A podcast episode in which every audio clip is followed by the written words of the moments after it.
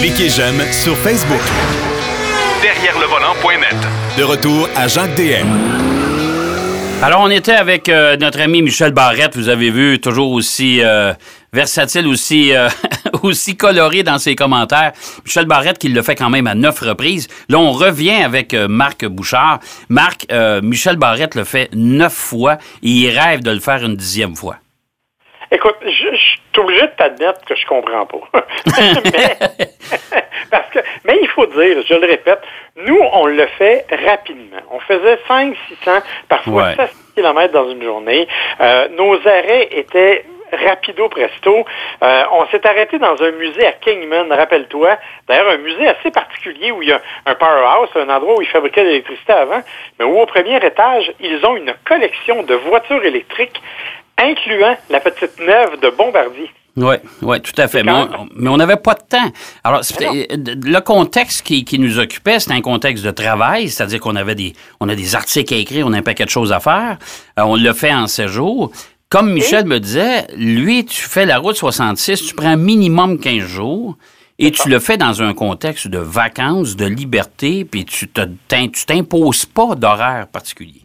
Non, mais nous, en fait, on était là la, vraie raison pour laquelle on était là, c'était pour essayer des voitures. Oui, c'est ça, exactement. On, était avec Nissan et on a eu l'occasion d'essayer, et quand je dis essayer, c'est vraiment au sens précis du terme, oui. trois véhicules euh, toute la semaine dans lesquels on a alterné à tour de rôle. Oui, la première voiture qu'on a eue, la, première journée quand on est parti de Chicago, on avait une Altima. Oui. Écoute, c'est un véhicule qui a été tellement amélioré dans cette génération-ci avec rouage intégral. Euh, un moteur quand même intéressant, mais c'est surtout au niveau du style et de la conduite que cette voiture-là s'est considérablement améliorée. Euh, vraiment, elle s'est bien comportée sur la route. Elle est parfois on aurait même un petit peu plus de puissance parce qu'il y avait quand même des zones un peu plus accidentées, mais dans l'ensemble, c'est une auto qui est d'une grande homogénéité.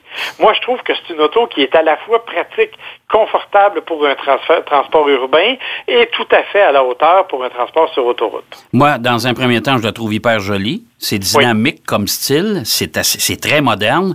Euh, deuxièmement, beaucoup d'espace, un grand coffre, beaucoup d'espace à l'arrière dans l'Altima. Ça, c'est important de le mentionner. Des sièges, les fameux sièges zéro gravité de Nissan, hyper confortables là aussi. Euh, j'aimerais ça en parler un petit peu plus. Bon, ça, on va en parler des sièges. Et l'autre grande qualité de l'Altima, c'est son rouage intégral clairement. Euh, écoute, on s'est, on a pris l'Altima dans différentes conditions, comme je l'ai dit, en ville, sur autoroute et dans la route de montagne, euh, dans, dans certains cas. Et honnêtement, c'est une voiture qui était très agréable à conduire à tous les niveaux et dans laquelle on se sent en sécurité, en fait. On sent qu'on est totalement en contrôle en permanence.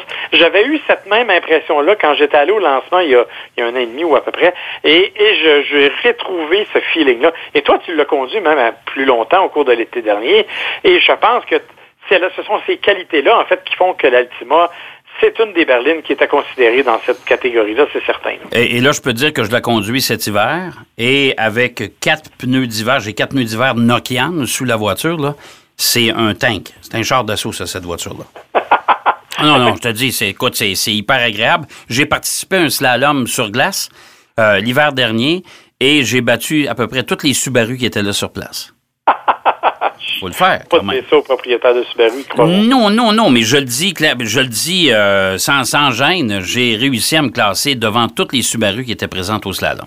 Ce qui, ce qui, me tente pas vraiment, en fait, parce que la voiture, vraiment, elle est maniable, elle est agréable. Honnêtement, c'est une belle et une bonne voiture. Et on a eu l'occasion de la tester abondamment et honnêtement, pas, pas de grands défauts. Non, puis la consommation est plus, euh, est plus, est plus que raisonnable. Évidemment, nous, c'était un peu difficile de le savoir là, euh, en faisant la route 66, puisque euh, d'une part, on était en convoi, d'autre part, on changeait de conducteur. Ben, nous, on alternait dans la voiture et la voiture elle-même changeait de conducteur à tous les jours. Donc, c'est difficile d'avoir une moyenne euh, vraiment réaliste parce que certains conducteurs ont le pied plus pesant ou le, freinage plus brusque. Donc, évidemment, ça nous ça donne une notion un peu faussée, là, mais effectivement, c'est une voiture qui consomme fort peu en théorie. Euh, deuxième véhicule qu'on a eu à l'essai, euh, le Nissan Murano, qui a été légèrement revu et corrigé pour euh, le millésime 2020. Oui, en fait, c'est essentiellement des changements esthétiques hein, euh, qui, qui, ont affecté le Murano, mais rien de majeur. C'est un véhicule qui, moi, me plaît beaucoup depuis toujours. Euh, J'ai beaucoup aimé la première génération du Murano, dont le slogan était, rappelle-toi, la sculpture en mouvement. Oui. Euh, on a préservé un peu cet élément assez unique-là de la voiture, et c'est le Murano qui a créé, je te dirais, chez Nissan, le fameux toit flottant. Ouais. Euh, tu sais, le, le, fameux toit avec le pilier C qui est noirci au lieu de la même couleur que la carrosserie. Alors, on a l'impression que le toit flotte littéralement. C'est avec le Murano que c'est arrivé. Donc, ça crée vraiment une, un véhicule qui a une allure, euh, une allure dynamique même quand il est arrêté. Ouais. Tout à fait. Ça, ça j'ai apprécié ça. Autre élément que j'ai apprécié, bien sûr, c'est le moteur V6. Oui. Euh, parce que, bon, c'était quand même le plus puissant des trois qu'on avait là. Euh, donc, on pouvait se permettre, en fait, des pointes un peu plus intéressantes sur autoroute. Mais ce que j'ai beaucoup aimé, et c'est ce que j'aime à chaque fois que je conduis le Murano, c'est le silence dans l'habitacle. Oui, ça, c'est vrai. Ça, c'est vrai. Ouais. C'est un véhicule qui est hautement insonorisé et vraiment, là, c'est agréable. Et Dieu sait que sur la route 66, il y a des portions de la route qui sont pas exactement idéales, mais malgré tout, euh, il n'y avait pas trop de bruit de roulement à l'intérieur. On pouvait avoir une conversation Bon, je ne sais pas jusqu'à dire intelligente, mais disons à un niveau raisonnable. et, et, vraiment sans avoir à hausser le ton. Alors, honnêtement, ça, c'est un des éléments qui, qui rend le séjour dans le Murano tellement confortable. Ouais, je te dirais, dans, dans les trois véhicules, c'est celui qui était le plus euh, qui, offrait le plus grand confort, évidemment pour son insonorisation. Je te dis pas que l'Altimo est, est, mal insonorisé, mais euh, bon, moteur 4 cylindres, on s'entend là-dessus. Des bruits de, de, de, la surface de la route un petit peu plus euh, peu plus relevés, si on veut, dans l'habitacle. Mais le Murano, c'est vraiment ça, c'était le grand luxe. Oui, effectivement. Moi, encore, moi, c'est chez Nissan, je, je, le dis sans aucune gêne, c'est le véhicule que je préfère de toute la gamme Nissan. C'est celui qui m'apparaît le plus complet. Bien sûr, c'est un, un multisegment, donc il y a plus d'espace aussi à l'intérieur. Euh, pendant un bout de temps, on a traîné à l'arrière le caméraman qui nous accompagnait avec tout son matériel euh, et il n'y a, a, eu aucun, aucune difficulté à tout rentrer à l'arrière et on avait quand même des valises là, pour une semaine. Moi, j'avais une énorme valise et, et, tout ça rentrait sans difficulté à l'intérieur du Murano et sans inconfort non plus euh, de la part des personnes assises à l'arrière. Bref, c'est vraiment le plus confortable et c'est celui qui m'apparaît, pour moi, mon préféré de tous les véhicules Nissan. Bon, le troisième véhicule, puis après ça, on va parler du fameux, des fameux sièges à zéro gravité. Euh, le Kick, ça, c'était le troisième véhicule. On l'avait amené euh, pour faire donner un clin d'œil à la fameuse chanson célèbre sur la route 66. Get Your Kicks on Route 66. Ben oui. Mais, euh, et, et, on savait pertinemment que c'est pas un véhicule qui est conçu au départ pour des randonnées de cette nature-là. Euh, on nous a prévenu chez Nissan, mais nous, on le savait aussi. On sait que c'est un petit véhicule qui est urbain, qui est dynamique. Euh, un véhicule que mon fils a adoré quand il l'a essayé parce que il, tripe vraiment sur la, nervosité de la direction, sur le système de son Bose avec les haut-parleurs dans l'appui-tête, avec sur le look particulier de la voiture. Et tout ça, évidemment, ça se traduit par un dynamisme de la voiture. Évidemment, quand on a monté la route de montagne, mais il y avait un petit peu plus de misère, puis il souffrait un peu plus quand tout à coup no, notre convoi décidait de faire une pointe de vitesse à la vitesse permise qui est à 75 000 à l'heure.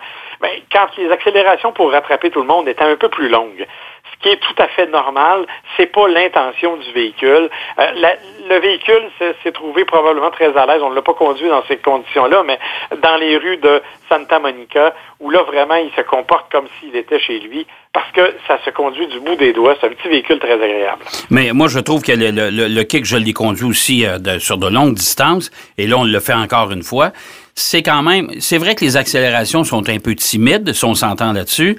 Monter des côtes, euh, circuler en montagne, là aussi, c'est un petit peu plus difficile. Mais une fois parti, c'est un véhicule qui est encore bien confortable, qui est super le fun. Puis comme tu dis si bien, en ville, une belle agilité, un empattement court, donc un rayon de braquage qui est très court là aussi, ce qui n'est pas nécessairement le cas avec l'Altima et le Murano.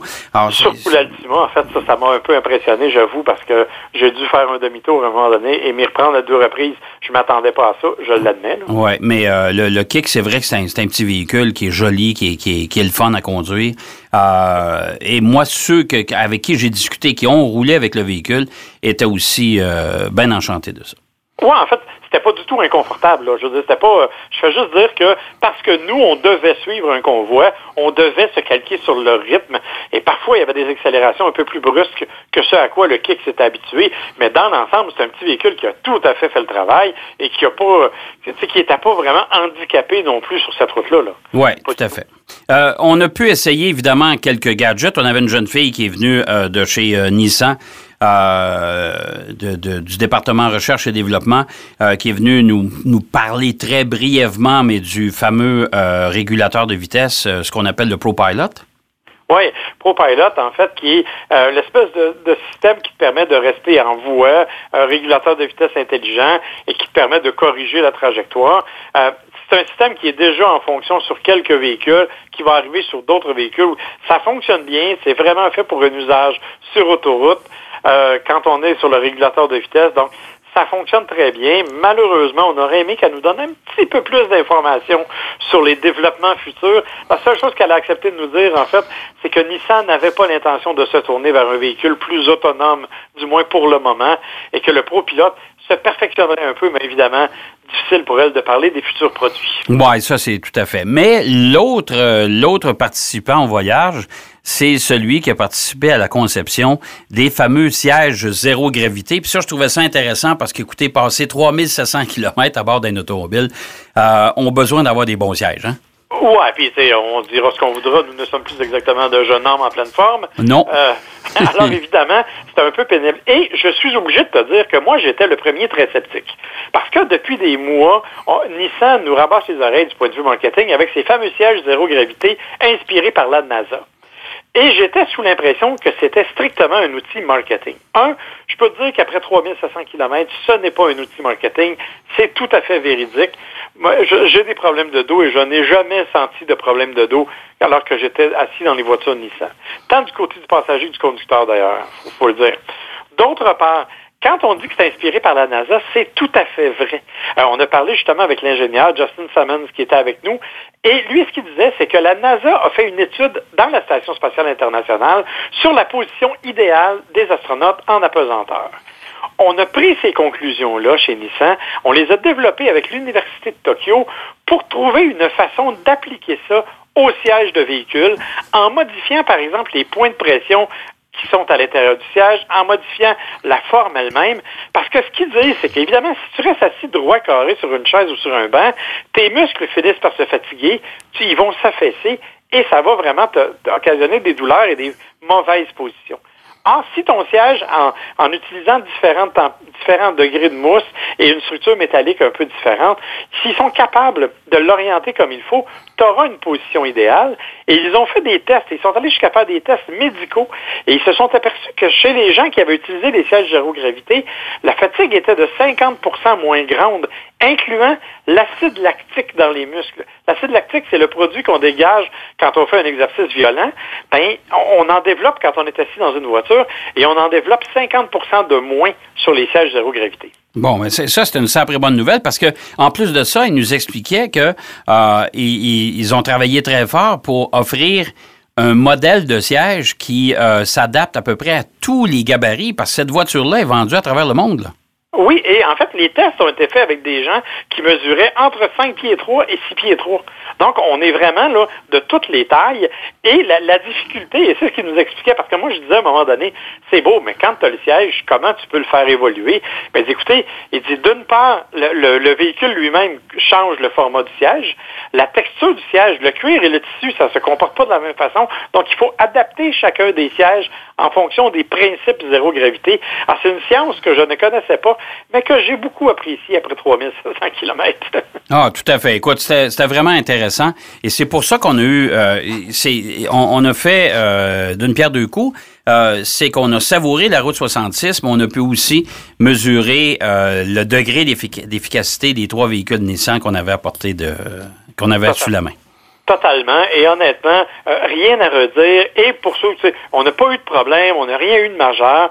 Ça s'est vraiment bien déroulé. Ce sont des véhicules qui ont été tout à fait à la hauteur et bon, dans lesquels on s'est bien amusé, faut le dire. Là, c'est, ça a été un huit jours euh, difficile, exigeant, mais honnêtement, ça fait partie des expériences qu'il faut vivre une fois dans sa vie, la route 66.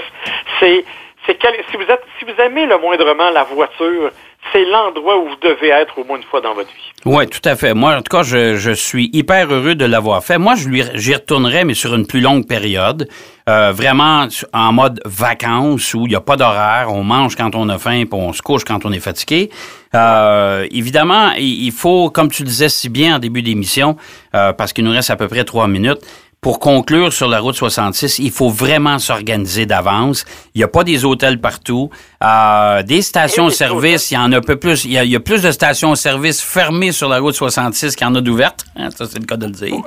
Oui, mais il faut aussi préciser aux gens que la route 66, moi, je m'attendais à ce qu'on en ait fait un gros plat touristique. Ouais. Or, ce n'est pas le cas. C'est-à-dire qu'il euh, y a des endroits qui se sont développé ou qu'on a conservé plutôt, ce sont des vrais passionnés qui sont tout au long de là. Rappelle-toi George, qui est dans une station-service qui avait été rénovée par son beau-père décédé et à l'intérieur de laquelle ils ont ramassé toutes sortes d'éléments automobiles qui datent des années 20, des années 30 et si tu vas là, tu visites, ça ne coûte absolument rien. Ces gens-là sont des vrais passionnés. Vous ne trouverez pas de gros hôtels, de chaînes d'hôtels, vous ne trouverez pas euh, de restaurants haut de gamme nulle part sur la route 66, à moins que ce soit dans les villes, là, les grandes villes qu'on traverse. Mais autrement, c'est vraiment typique, c'est vraiment des affaires. Et les hôtels où on a couché, tu sais, le Wagon Wheel, euh, c'est un hôtel euh, qui était là à l'origine et bon, qui aurait avantage à quelques rénovations. Et le Big Texan euh, à ah. au Texas, écoutez, l'hôtel est incroyable. Au côté, il y a un steakhouse. La nourriture est incroyable. Mais si c'est là que l'on relève le défi de manger un steak de 72 onces en dents d'une heure et vous le payez pas, c'est vraiment un autre monde, là. Ah, c'est vraiment un autre monde. Puis c'est, écoutez, euh, c'est pas une, expérience gastronomique non plus. Vous allez manger de la friture abondamment, des frites, des burgers, ça, il y en a en quantité industrielle. Si vous cherchez du poisson, oubliez ça. Si vous cherchez les, les, les, euh, des 5 étoiles au chapitre des hôtels et des restos, ça aussi, il faut oublier ça. C'est vraiment un, voyage historique parce qu'il s'est passé tellement de choses. Il y a eu des heures de gloire de la route 66, puis malheureusement, ça n'existe plus. Merci beaucoup, Marc. C'est déjà tout le temps qu'on avait. Euh, j'espère que tu vas t'en remettre de ce voyage-là, puis on se reparle la semaine prochaine. Avec plaisir. Bonne semaine. Bye bye. Merci. Marc Bouchard qui nous parlait encore une fois. Une émission toute spéciale sur la route 66 cette semaine, vous aurez des devinés. Euh, J'espère que ça vous a plu. La semaine prochaine, ben, nos collaborateurs réguliers, incluant Marc Bouchard, reviennent. On reprend notre format, bien sûr, habituel. D'ici ce temps-là, surtout, soyez prudents et je vous souhaite, tant qu'à parler de la route 66, moi je vous souhaite bonne route. Salut. Derrière le volant.